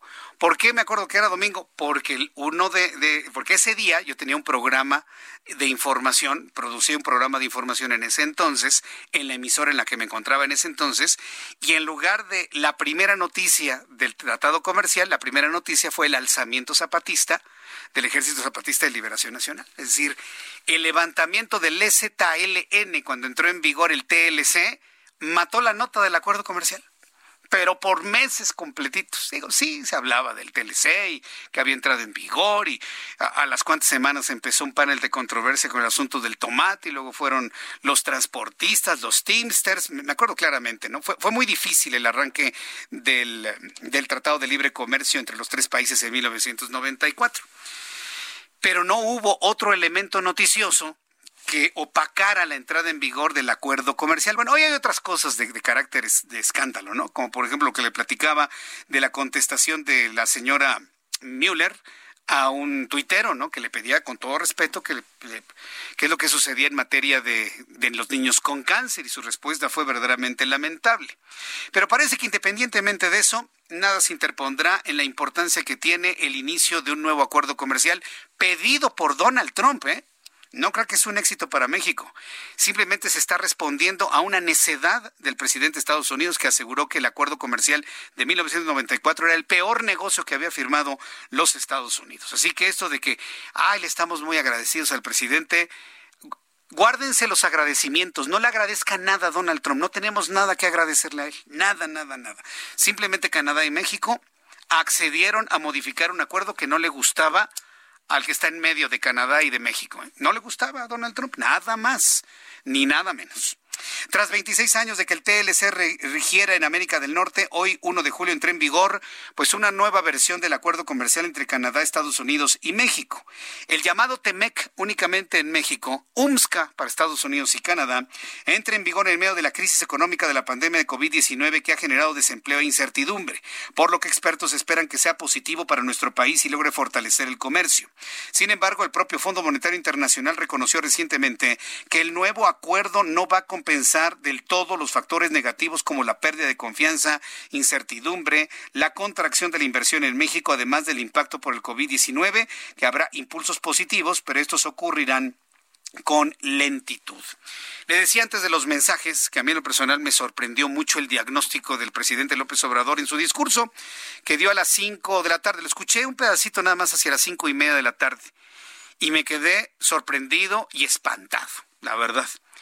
Porque un presidente que no entiende lo que son las remesas internacionales, ¿qué es una remesa internacional? La cantidad de dinero que mandan los mexicanos de Estados Unidos a nuestro país. Cuando un presidente no entiende lo que es eso, estamos verdaderamente en problemas, usted y yo como sociedad. El dato, el dato de las remesas internacionales, si bien rivaliza con la venta del petróleo y con la industria turística, hablando de tiempos normales, es una cifra de vergüenza es el dinero que envían mexicanos a sus familias pobres en nuestro país. ¿Por qué? Porque aquí no hubo oportunidad. Es el dinero que envían mexicanos que fueron expulsados de este país por falta de trabajo, por falta de empleo, por falta de oportunidades. Y si usted escucha el discurso del presidente, más o menos a esa hora, a las cinco y media, se siente orgullosísimo de que hayan aumentado en 18% las remesas durante el mes de mayo. Dice, eso confirma mi diagnóstico de que las cosas van mejorando. No, presidente, está mal su interpretación. Si aumentan las remesas, es porque la gente en México tiene menos dinero. Si aumentan las remesas es porque gente en los Estados Unidos, mexicanos, mandaron más dinero a México porque aquí se quedaron sin trabajo. Porque se siguen yendo a los Estados Unidos porque aún con la pandemia en Estados Unidos hay más trabajo allá que aquí. No, yo, yo seriamente estoy sorprendido. Y dice el presidente, no, no, esto confirma lo que yo dije, qué bueno que aumentaron las remesas, porque eso significa que ya pasó lo peor. ¿Quién le dijo eso a Andrés Manuel López Obrador? Me gustaría saber cuál fue el analista financiero de, política exterior, de, de, asuntos financieros, de Hacienda Nacional, que le dijo eso al presidente? ¿O lo dijo él porque así piensa que es? Las remesas son una cantidad de dinero que entra a México, sin duda importante. Pero la buena noticia sería que cada vez llega menos dinero y la producción se hace en México con mexicanos en nuestro país. A eso es a lo que deberíamos de tener una tendencia. Pero no, no. Presenta el asunto de las remesas como si fuera un gran logro, un gran éxito, y es un completo y total y absoluto error. ¿Amén? Por eso votamos, votaron, no, yo no, ¿eh? Votaron, ¿no? Bueno, pues entonces, eso, al ratito lo vamos a platicar con Juan Musi, que por cierto, Juan Musi, nuestro analista financiero, estuvo muy atento del mensaje, evidentemente estuvo muy atento al asunto financiero, le voy a preguntar este asunto sobre las remesas, va a ver que va a tener una opinión, si, si no igual, por lo menos similar, y eh, sí, preocupa el que no, el que no revise este asunto. Por ejemplo, el embajador de Estados Unidos en México, Christopher Lando, el mismo que dijo, pero dijo que no dijo, pero sí dijo que no era momento para invertir en México, que no le podía mentir a los mexicanos asegurando de que era momento para invertir en México, porque así lo dijo, el mismo Christopher Lando celebró el acuerdo y lo visualizó como un cajero comercial moderno que estimulará nuevas inversiones. Además, destacó que la entrada en vigor de este acuerdo comercial demuestra la voluntad de los tres países para profundizar sus lazos comerciales en beneficio de sus respectivas poblaciones. A través de un mensaje en redes sociales, el embajador estadounidense en México afirmó que el acuerdo es testimonio de la claridad de propósitos de voluntad colectiva y la firme creencia de que la profundización de los lazos comerciales va a beneficiar a todos y reiteró que, aunque se ha dicho en muchas ocasiones, vale la pena decirlo nuevamente, el TMEC representa un ganar, ganar, ganar para los tres países de Norteamérica. ¿Qué puede, qué puede decir el embajador estadounidense? Pues que está maravilloso. Pues sí, Acuérdese, el acuerdo que está entrando en vigor el día de hoy está hecho a la medida para las necesidades de Estados Unidos, no de México. Era mejor el acuerdo anterior para las necesidades mexicanas. Y eso se lo puede confirmar cualquier experto en comercio exterior. Son las 7.24. Voy a ir a los anuncios y le invito para que me escriba a través de mi cuenta de Twitter, arroba Jesús Martín y en nuestro chat en vivo a través de YouTube en el canal Jesús Martín MX. Escuchas a Jesús Martín Mendoza con las noticias de la tarde por Heraldo Radio, una estación de Heraldo Media Group.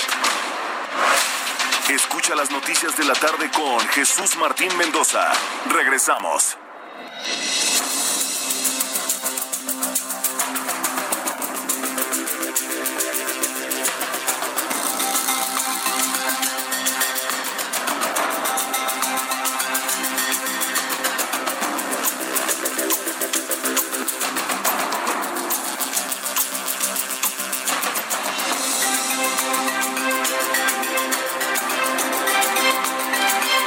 las 7 con 31, 19 horas con 31 minutos, hora del centro de la República Mexicana. Qué rápido se ha ido nuestro programa de noticias. Y bueno, tengo muchas cosas que compartirle a usted el día de hoy. Me da mucho gusto saludar a través de la línea telefónica a Enoc Castellanos.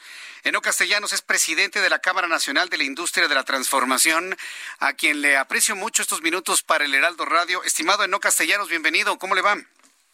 Muy bien, Jesús, con el gusto de saludarte a ti y a tu auditorio. Hoy Andrés Manuel López Obrador está él celebrando junto con su partido dos años de que triunfaron en la elección, pero todos recordamos que se convirtió en gobernante de facto de julio al mes de diciembre cuando tomó posesión del año 2018. Tomando en cuenta esos meses en donde él de alguna manera ya influía en las decisiones de país y el tiempo que lleva como presidente, ¿cuál es la evaluación del presidente de Canacintra de cómo nos encontramos en este momento? ¿Igual, peor, mejor que antes? ¿Qué nos puede compartir? En términos empresariales y de inversión, yo creo que los resultados son muy pobres, eh, por no decir de retrocesos. Hemos tenido acciones eh, de gobierno que han minado inversiones en, marcha, entre ellas la, la, inversión pública del aeropuerto, del nuevo aeropuerto internacional de la Ciudad de México, que ha generado un quebranto eh, pues para, las, para la economía del país eh, no solo en la generación de empleos y en la propia inversión, sino en que se adquirió una deuda sin ganar absolutamente nada. Y eh, la más lamentable también, pues fue otra de inversión privada que significó la, eh, el bloqueo a través de una consulta muy irregular de la planta de Constellation Brands en Mexicali. Esto yo creo que es eh, el inicio de un, pues una política hostil hacia, hacia los empresarios, que ya vimos que ha repercutido también en inversiones en energías renovables y en estarnos defendiendo en lugar de estar buscando cómo invertir más y generar empleos. Ahora, eh, lo que vimos y escuchamos en el discurso del día de hoy del presidente fue, fueron diagnósticos triunfalistas, ¿no? Que vamos muy bien, que se genera empleo, que se acabó la crisis, dice que el COVID es cosa del pasado, cosas por el estilo, que en realidad más que enojarnos, pues nos preocupan a muchos ciudadanos en nuestro país. Usted como presidente Canacintra, ¿cómo ha visto la cuestión del, del empleo? ¿Realmente se están generando nuevos empleos como aseguró el presidente de la República? ¿Cómo andamos en esa materia desde su punto de vista? Yo, yo, yo tengo mucho desconcierto porque el presidente habla ayer de que nada más se van a perder algunas decenas de miles de empleos en julio eh, y, y, que y reconoce que se han perdido alrededor de un millón treinta mil empleos desde que empezó la pandemia, pero al día siguiente habla de otras cifras y de otro optimismo. Pareciera que, que hay una realidad paralela. Yo creo que, que esto es muy sencillo. Si yo voy a comprar litros de leche a la tienda, esto se mide en litros y no hay una manera que yo pueda decir, mira, no, es que fíjate que en lugar de, ser un litro, pues son este, mil. Digo, son, son, disculpa, disculpa el ejemplo eh, y, que lo disculpe nuestro auditorio, pero, pero parecieran cosas tan simples que al, que al día siguiente se contradicen. E, eso, eso causa mucha preocupación eh, en el empresariado. Eh, yo creo que las cosas no se están tomando con seriedad se está queriendo manejar como una propaganda únicamente en términos de rentabilidad política, el manejarle una realidad alternativa a la gente, por llamarlo de alguna manera. Pues, pues, tenemos el ejemplo, ¿no? Ya el presidente no quiere hablar de Producto Interno Bruto porque pues evidentemente este no crece y estará en decrecimiento total, sino quiere medir las cosas en función de la felicidad. E, e, ¿Esto cómo lo, lo ven los industriales, los empresarios como ustedes? Pero no hay calidad moral. Si, durante 18 años alguien que fue un luchador social, opositor, respetado, cuestionaba acremente a quienes detentaban el poder, a los gobernantes, presidentes de la República en turno, con datos de bajo crecimiento económico, no hay ninguna calidad moral para que cuando llega el tiempo de ser evaluado con esos mismos indicadores, él quiera prescindir de ellos y hablar de felicidad. Yo creo, con todo respeto, que lo que se está haciendo es desviar la atención, desviar la atención y la buena voluntad de millones de mexicanos que buscaban un cambio, pero un cambio que tuviera impacto en, sus vidas, en sus bolsillos. Y lo que hemos visto es, pues, eh, una serie de ocurrencias, una serie de realidades paralelas eh, que al final de cuentas van a aterrizar en que haya desempleo, pobreza y falta de inversión. Bien, correcto. Bueno, pues eh, vamos a estar muy atentos de, estos diagnósticos. Aquí el asunto es que yo lo escucho a usted, escucho a don Carlos Salazar, algunos analistas eh, financieros, económicos, empresariales con los que hemos platicado el día de hoy, pero aunque estos eh, análisis, inclusive hasta consejos se le den al presidente de la República, no escucha. ¿Cuánto tiempo vamos a poder durar más así ante una situación política como la que tenemos desde su punto de vista en no castellanos?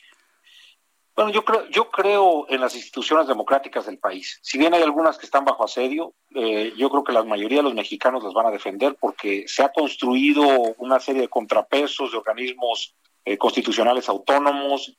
Tenemos poderes, lo ha demostrado el, el Poder Judicial, que son independientes del Poder Ejecutivo y creo que México va a pasar la prueba, siempre y cuando los mexicanos ejerzan sus derechos democráticos en el 2021. Yo creo que si la, si el, si la gente está eh, contenta con los resultados y consciente del camino que lleva eh, el país, pues seguramente refrendarán a las fuerzas políticas que apoyan al presidente. Si por el contrario no lo están, pues veremos un resultado no favorable a esas fuerzas que apoyan eh, al presidente de la República. Entendemos perfectamente bien el consejo, Eno Castellanos, presidente Canacintra. Yo agradezco mucho estos minutos de comunicación con el Heraldo Radio y nos estaremos saludando de manera regular, si me lo permite, para ir platicando sobre esto, a ver cómo va arrancando el Tratado de Libre Comercio, estas opiniones. Y muchas gracias, Eno Castellanos, por esta participación. Con muchísimo gusto, Jesús, queda a tus órdenes y al de, a las órdenes de tu auditorio. Muchas gracias. Hasta la próxima. Gracias. Es Eno Castellanos, presidente de Canacintra. Miren, no, no hay, bueno, yo lo encuentro nada más en algunas redes sociales, ¿no? Pero quienes son personajes importantes de la política, del comercio, de la industria, de la industria han coincidido precisamente en ello. Comprometí a Eno Castellanos, presidente Canacintra, de que conforme avancen los días, avancen las semanas y vayamos viendo cómo va calentando motores el nuevo acuerdo comercial, pues vamos a platicar con ellos y, veamos qué, qué, partes van funcionando, qué partes no van funcionando, si se siente esta nueva maquinaria comercial igual que el Telecán, que terminó sus días ayer luego de 26 años de funcionamiento. Pero todo es posible, todo esto es posible gracias a una serie de legislaciones, a cuatro leyes que fueron aprobadas en el legislativo el día de ayer y donde, bueno, pues trabajaron, a, pero a todo vapor los legisladores en la Cámara de Diputados. Tengo la línea telefónica a la diputada Dolores Padierna, vicepresidenta de la Cámara de Diputados, a quien le agradezco esta comunicación con el Heraldo Radio. Estimada Dolores Padierna, gusto en saludarla. Eh, muchas gracias, Jesús Mendoza, por esta entrevista.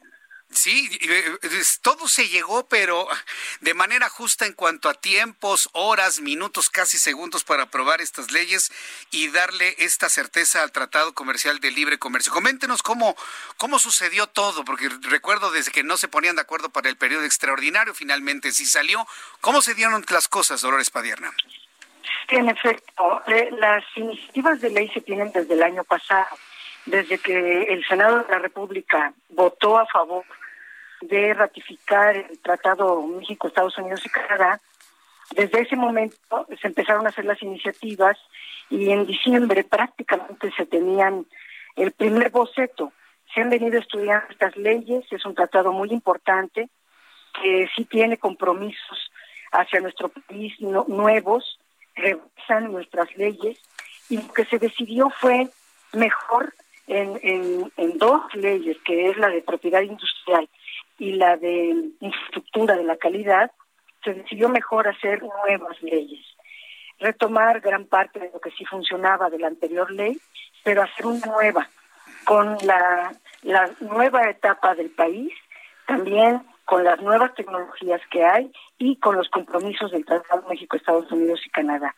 Este tratado tiene eh, pues varios capítulos. Uno de ellos es el 20, que pues establecen esos requisitos de derechos de la propiedad intelectual, de lo cual se desarrollan eh, pues, varias cosas muy importantes. Entre ellos, tener un Instituto Mexicano de la Propiedad Intelectual que defienda el tema de las patentes, que sea una verdadera herramienta en esta materia.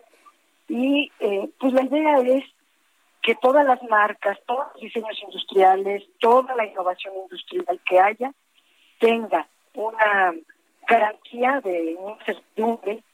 Eh, se avanza mucho en esta ley por primera vez en la historia del país.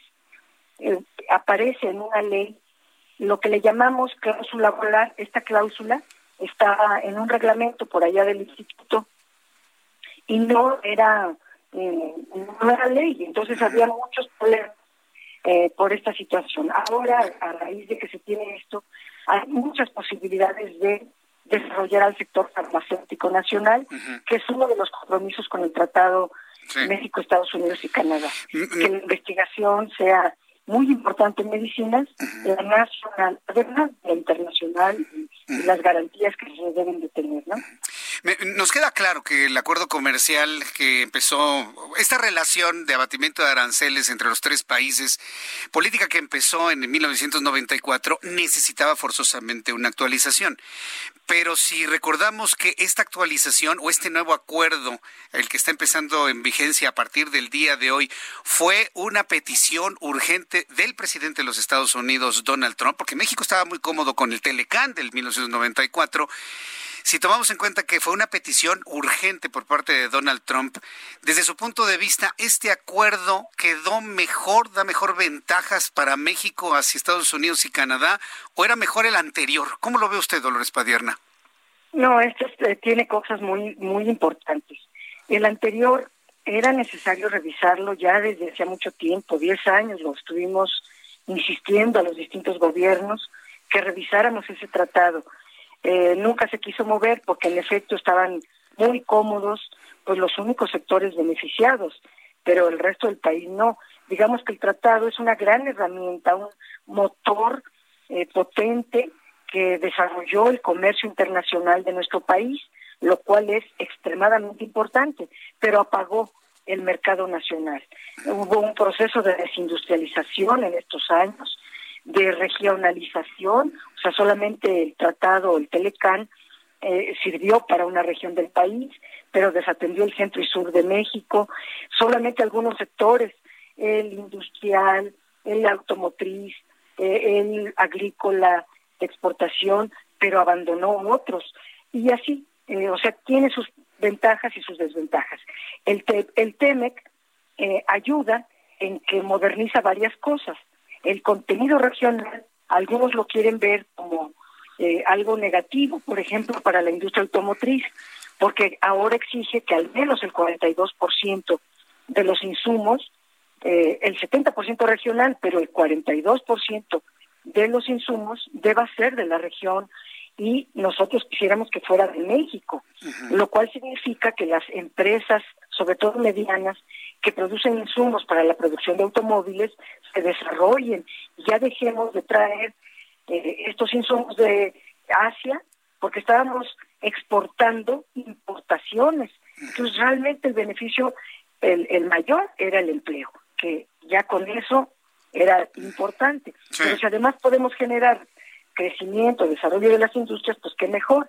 Ese es uno. El, el apartado laboral es otro, el apartado energético es otro, y hay cosas muy positivas como la protección de datos a los consumidores, la regulación del comercio digital, la facilitación de los servicios financieros, eh, todo el tema de mejorar. En fin, yo creo que el TEMEC debe verse como una gran oportunidad para el crecimiento económico de nuestro país. Muy bien, pues Dolores Padierna, Qué bueno que en la Cámara de Diputados se logró este avance, que se alcanzaron los consensos, que se pusieron de acuerdo, que se aprobó este andamiaje para este nuevo acuerdo comercial, del cual, bueno, se ha dicho mucho, ¿no? Y del cual también en, en alguna parte, pues está sustentada nuestra esperanza de iniciar un proceso de crecimiento económico en México. Yo le agradezco mucho, Dolores Padierle, que me haya tomado esta llamada telefónica y estaremos atentos para otros temas que también será interesante platicar con usted. Muchas gracias por su tiempo, Dolores. Eh, al contrario, les agradezco yo el espacio a ustedes. Gracias, diputada, que le vaya muy bien. Son las 7.45, las 7.45 hora del centro de la República Mexicana. Sobre este asunto del Tratado de Libre Comercio, en la línea telefónica, don José Carreño, editor de Orbe del Heraldo de México, internacionalista, analista, quien me da un enorme gusto recibirlo a través de la línea telefónica. Don José Carreño, es un lujo tenerlo en nuestro programa de radio. Bienvenido, muy buenas tardes. Muy buenas tardes, es un lujo para mí estar con ustedes, don Jesús. Gracias, don José Carreño. ¿Cómo, ve esta transición, este cambio del famoso Telecán que duró 26 años en su, en su vigencia, este acuerdo que surge, pero a petición y exigencia de Donald Trump, no tanto, no tanto de México, y que hoy entra en vigencia? Desde el punto de vista de relación internacional de Norteamérica, ¿cómo lo ve usted, don José? Mire, obviamente hay un punto que es importante eh, al margen de sus carencias o sus virtudes, mantiene vivo la región norteamericana. Esto es, sigue habiendo una región América del Norte más o menos integrada en procesos de en sus, en, sus, en sus, procesos industriales, en proceso económico. Más complicada porque hay algunos puntos importantes, sobre todo, por ejemplo, el de contenido local, que de alguna manera afectan eh, o, o, parecen afectar sobre todo a industrias, sobre todo como la automotriz, y que está establecida en México y su relación con la industria automotriz estadounidense, y finalmente, eh, pues eh, impone algunas propuestas que son eh, aparentemente positivas, pero también tienen su parte negativa. Esto es, eh, le garantiza a los trabajadores mexicanos que entren a trabajar en uh, plantas en, de plantas maquiladoras que, con Estados que, con correspondencia en Estados Unidos les garantizan más derechos laborales y mejores salarios. Ahora la segunda parte es que logren y que haya suficientes trabajos o que logren trabajo para ellos. ¿no? Entonces es uh, hay un balance. Ahora la, la otra cara de la moneda, el, de acuerdo con analistas de Estados Unidos, incluyendo el senador Charles Grassley, que es el uh, presidente del Comité Financiero del Senado estadounidense, el, el TEMEX es en realidad el 95% del TLCAN, con lo que otros analistas llaman un lavado de cara. Así que, eh, vamos, básicamente mantiene el TLCAN con algunas uh, limitaciones, con algunas actualizaciones, que también hay que, es importante decirlo, actualizaciones sobre todo en el área de tecnología, en el área digital, pero uh, pues eh, digamos que el jurado está en el aire, la verdad se ha dicho. Bien, eh, pues mire, don José Carreño, vamos a estar muy atentos del desenvolvimiento del acuerdo comercial. Yo quisiera irlo consultando a lo largo de esta y la siguiente semana para ir viendo cómo se van adecuando las cosas en materia de comercio entre México, Estados Unidos y Canadá. Yo le aprecio mucho el que haya participado conmigo esta tarde aquí en el Heraldo Radio, don José Carreño. Don Jesús Martínez, el placer es mío y se lo agradezco enormemente. Lo leemos en el Heraldo de México, ¿eh, don José? Igualmente, don Jesús, muchas gracias. Que le vaya muy bien, hasta luego. Es José Carreño, editor de Orbe, de la sección internacional de nuestra edición impresa del Heraldo de México, quien, bueno, pues ha hecho todas estas eh, consideraciones importantes en este cambio que hemos tenido a nivel comercial. Mire, yo sé que usted y yo, que, que, que, trabajamos todos los días y que no necesariamente estamos exportando o importando cosas de Estados Unidos o de Canadá, bueno, pues este estamos de alguna manera lejanos en ese punto, pero tendrá, necesariamente tendrá tener un efecto interno esta, este dinamismo en el intercambio comercial, y ya lo decía don José Carreño. Uno de los grandes atributos de este acuerdo es que consolida la imagen de un Norteamérica eh, configurado con tres países, Canadá, Estados Unidos y México. No queda duda, México dónde está en la geografía eh, como tal y en la geografía política y económica en Norteamérica. No quede duda, ¿eh? México es Norteamérica. Bueno, cuando son las 7.50, ya en unos minutos nos despedimos, pero antes, antes agradezco muchísimo la comunicación en estos momentos de Fabiana Briceño Suárez. Fabiana Briceño, secretaria de Turismo del Estado de Puebla. Estimada secretaria, me da mucho gusto saludarla. Bienvenida. Muy buenas tardes.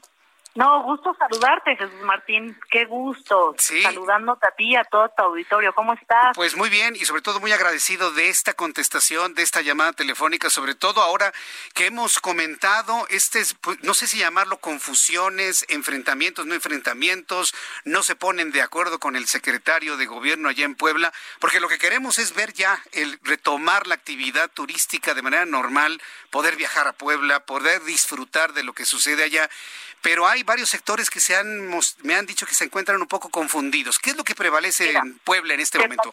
Te platico, Jesús Martín. Ver, aparte, de verdad, te, te eres y te voy a hacer un, un, comentario ajeno y paréntesis. A ver, dígame. Eres una persona que siempre he querido platicar contigo. De verdad.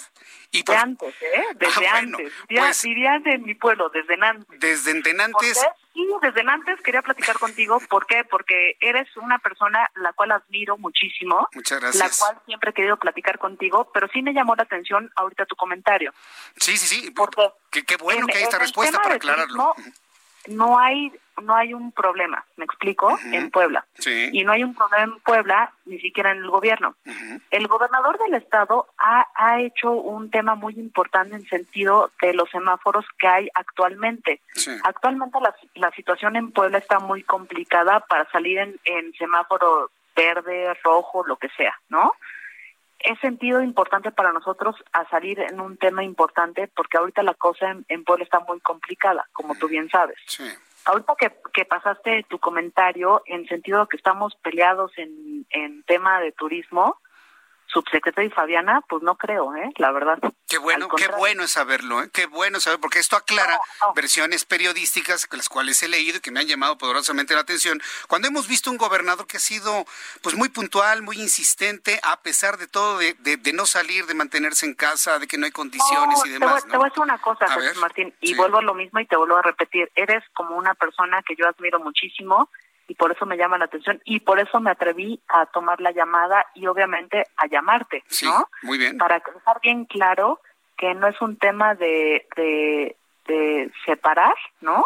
Al contrario, es un tema de unir y es un tema de hacer cosas en conjunto, ¿no? Bien. Eh, por otro lado, te platico que nosotros estamos bien contentos en Puebla por una razón. Me queda claro que Puebla ahorita no podemos salir porque tenemos foco rojo es un semáforo que ahorita no podemos salir por temas importantes porque la, la situación en Puebla está complicada. Sin embargo, el gobernador ha hecho la chamba y el trabajo muy puntual y la verdad es que hemos sido los el primer estado que hemos hecho las cosas bien. A mí me ha sorprendido la posición del gobernador, porque a pesar de que desde la federación se busca alguna manera matizar la situación, pues el gobernador ha sido muy insistente, inclusive se convirtió en nuestro personaje de la noticia hace algunas semanas. Y bueno, pues esta aclaración y esta puntualización, secretaria de Turismo en Puebla, pues nos ayuda mucho a visualizar cómo van las cosas. ¿Cuándo podremos ir a Puebla? ¿Cuándo podemos ir a comer mole a Puebla, a recorrer el centro? Te voy a platicar un, te voy a platicar un tema que es importante, independientemente de lo que viene siendo el semáforo. Me, me queda un minutito antes de que la competencia. Diciéndote que Puebla es un estado que lo tiene todo y lo sabes. Sí. Estamos con una deliciosa gastronomía, un sinfín de experiencias y por supuesto con un patrimonio cultural único. Mismo que estamos saliendo a nivel nacional en cápsulas padrísimas que me gustaría que la compartieran, te las voy a pasar para que sepan de lo que estamos haciendo. Sí, muy bien, muy bien. Nuestros pueblos mágicos sin duda son la oportunidad para pasar unas vacaciones increíbles. Hoy por hoy no podemos salir. Sin embargo, estamos invitando a, a México, a todo México para que cuando salgan del confinamiento seamos la primera opción para venir.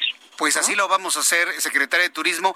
El reloj me va a cortar la, transmisión ya en cuestión de segundos. Yo le agradezco mucho que se haya comunicado conmigo, que se haya aclarado todo esto, que hay un ambiente de unidad en la misma línea en el estado de Puebla. Y pues seguimos platicando en una oportunidad futura, ¿no, secretaria? Sí, claro. Sí, bueno, entonces cierro contigo antes de que te despidas conmigo que no hay ningún problema que es un tema importante que sepan que nosotros estamos esperando, que Puebla los está esperando y que estamos esperando a todo México, a Puebla. Muchas gracias, secretaria. Le envío un fuerte abrazo. Gracias por su tiempo. Abrazote. Abrazote, que le vaya muy bien. Me despido. Gracias por su atención. Nos escuchamos mañana a las 2 y a las 6. Esto fue Las Noticias de la Tarde con Jesús Martín Mendoza.